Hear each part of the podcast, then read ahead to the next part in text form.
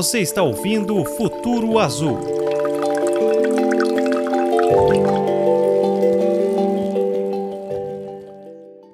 Olá! Neste episódio do podcast Futuro Azul, vamos continuar tratando do novo marco legal do saneamento básico, recentemente sancionado pelo presidente Jair Bolsonaro. Como será a regulação e fiscalização para que a meta de universalização do saneamento seja atingida? Ouça agora no podcast do Grupo Atlantis. Aqui é o jornalista Cláudio Schuster e eu vou conversar com o diretor-geral da ARES, a Agência Reguladora Intermunicipal de Saneamento, Adir Fátio, a quem eu dou nossas boas-vindas. Bem, eu gostaria de saudar uh, a diretoria e os técnicos da Atlantis, parabenizar pela iniciativa. Penso que essa interação entre os os usuários dos serviços e todos os interessados, é, ele é de muita importância porque, na verdade, há necessidade de que se torne totalmente transparente todos os serviços de concessão. A Ares é uma associação pública com independência decisória e autonomia administrativa, orçamentária e financeira, responsável por regular e fiscalizar os serviços de saneamento básico dos municípios de Santa Catarina. Como é feito este trabalho? Como diretor-geral da Ares, né, é um consórcio formado por 204 municípios de Santa Catarina, nos dá uma condição ímpar de regular os serviços, regular e fiscalizar né, os serviços de, de, de saneamento básico. Uh, por que ímpar? Porque, na verdade, nós regulamos e fiscalizamos as mais diversas modalidades da prestação de serviço. Né? Nós temos uh, as companhias estaduais, duas, né? a Casan e a Sanepar em Porto União, os SAMAIs, que tem alguns SAMAIs extremamente organizados, outros ainda precisam de alguma organização, os departamentos autônomos do, dos municípios, né?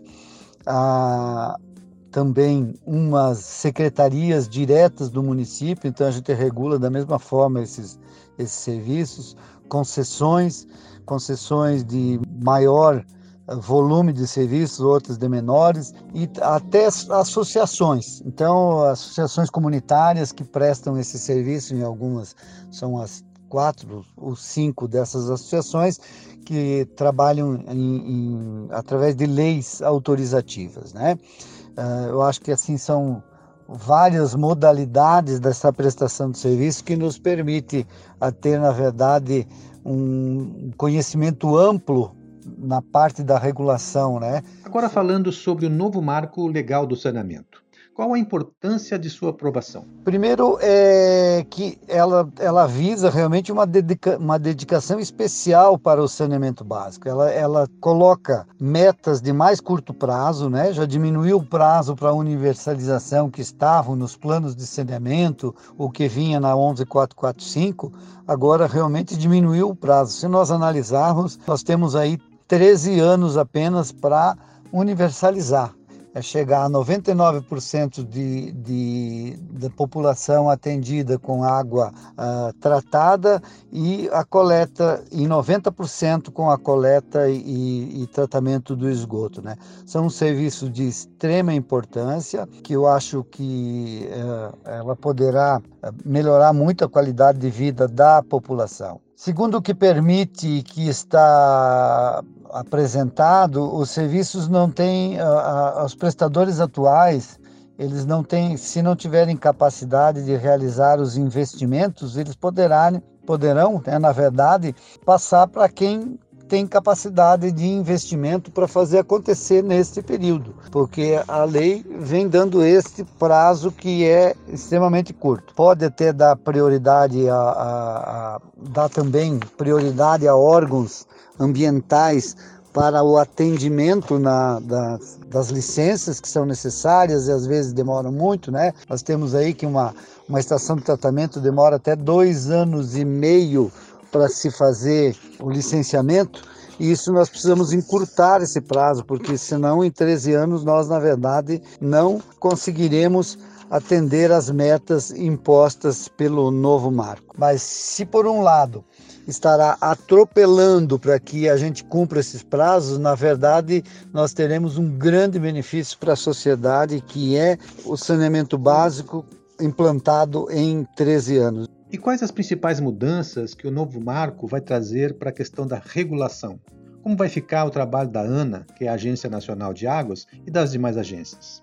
O novo marco define agora que a ANA realmente seja a editora da, de normas de referência, né, para as agências poderem atuar. E a Ana já vem trabalhando com isso, né? Ela tem feito várias reuniões, uh, uma para saber o nivelamento das agências, depois ela fez uh, e está ainda realizando, né, por região, região sul, região norte, até porque as diferenças, nosso país é continental e aí as diferenças elas realmente uh, não são as mesmas em todas as regiões. Então, nós temos algo a, a, a pensar, embora a, as normas de referência serão modais para o, para o, o modelo nacional, eh, nós teremos algumas diferenças a serem eh, tratadas regionalmente. Por isso, a Ana já vem pensando bem nisso, fez reuniões com todas as agências, inclusive solicitou para que cada uma uh, elencasse suas prioridades com relação às normas de referência. Mas nada que altere muito as, as condições do, do marco regulatório anterior, que era 11445, né? Porque ele já vinha definindo algumas situações que elas não foram alteradas agora com a com o novo marco. Então, eu, eu acredito que essa diretriz de normas referenciais passada pela ANA, embora eles não, elas não estejam ainda editadas, nós temos a certeza de que elas, elas contemplarão as diferenças entre uma região e outra. Até porque, a, segundo a ANA, ela está prevendo aí mais de 70 normas né, 70 normativas que irão definir a situação. Por que esta quantidade de, de normas? Exatamente para contemplar as diferenças existentes entre as regiões. Em que aspectos a regulação vai precisar ter maior atenção para que o novo marco seja bem executado? Você prevê alguma dificuldade maior? Na verdade, uma das preocupações nossas como reguladores é a primeira etapa agora é a atualização das metas dos planos municipais de saneamento. Embora eles estejam aí necessitando já pela indicação da própria 11445 de uma atualização, porque já se passaram mais de quatro anos e ele deve ser atualizado. Então, mas é, essa é uma grande preocupação, porque agora terá as metas terão que cumprir os prazos definidos pela nova pelo novo marco, né? que é até 2033, portanto, apenas 13 anos. Então, é um prazo bastante curto e a previsão de muitas dificuldades com relação a, a, a, também aos sistemas economicamente inviável para se implantar rede coletora para o tratamento do esgoto. Nós acreditamos que outros modais poderão ser aceitos nessa situação, que é aquilo que a gente define como o modal de tratamento eh, individualizado com, uh, a, na verdade, o tratamento do esgoto do, do lodo dessas fossas individuais, né? Dentro das técnicas, é claro, mas aonde economicamente ele é inviável, não é, ele não, ele não pode ser nem, nem arcado pelo município, nem arcado pelas companhias estaduais, nem pela iniciativa privada.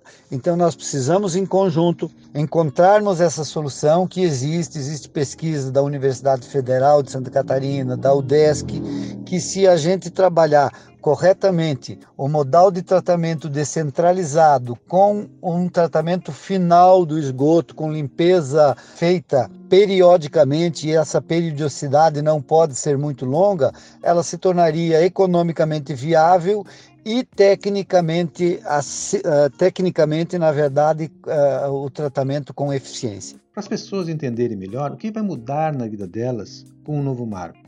Qual é a importância do trabalho das agências reguladoras para o sucesso dessa nova lei? Na prática, o que vai melhorar na vida das pessoas com o novo marco legal do saneamento? Bem, a maior das importâncias das pessoas é, na verdade, a saúde. Nós não estamos pensando apenas na minha saúde, no meu momento em que eu não estou com o tratamento do meu esgoto. Estou pensando na saúde do meu filho, dos meus netos, e isso é vital. Veja bem, nós temos uma revista, uma revista médica europeia que ela fez uma pesquisa, eu não tenho agora a fonte aqui para te citar, mas ela fez uma pesquisa e disse que a maior descoberta da saúde dos últimos 140 anos foi o tratamento do esgoto. Então, você vê que, é, é, ele, segundo os pesquisados, eles consideraram mais importante a descoberta do, do tratamento do esgoto nos últimos 140 anos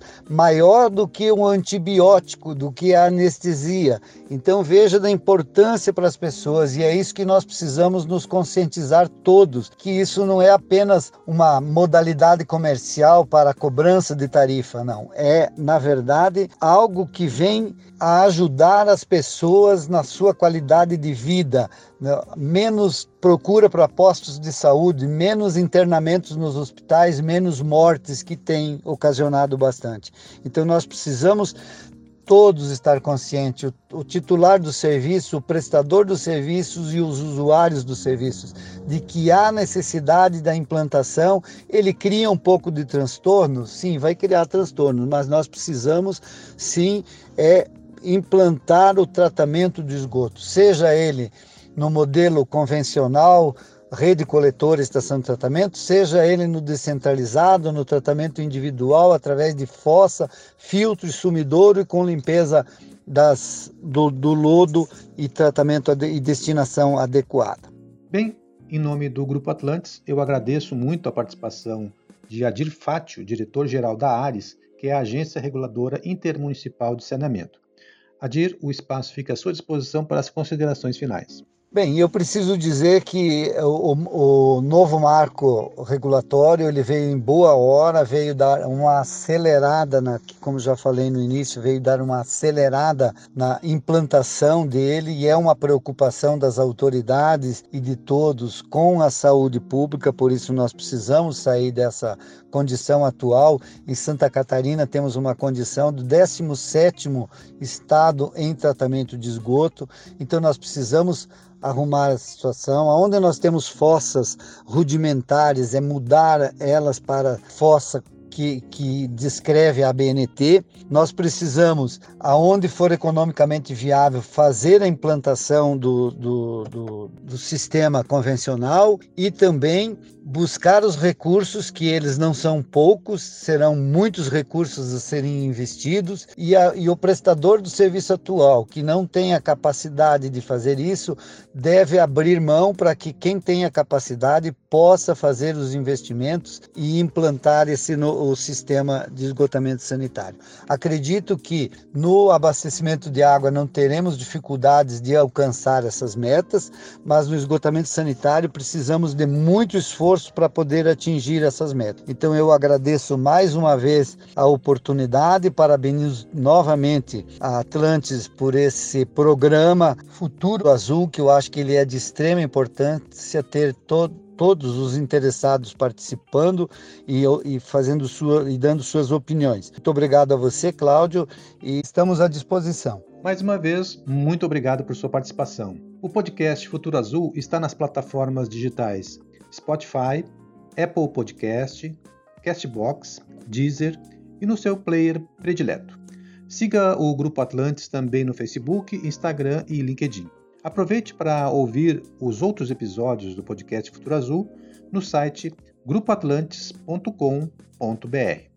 Grato pela companhia e até o próximo episódio, sempre com um assunto interessante sobre saneamento e sustentabilidade.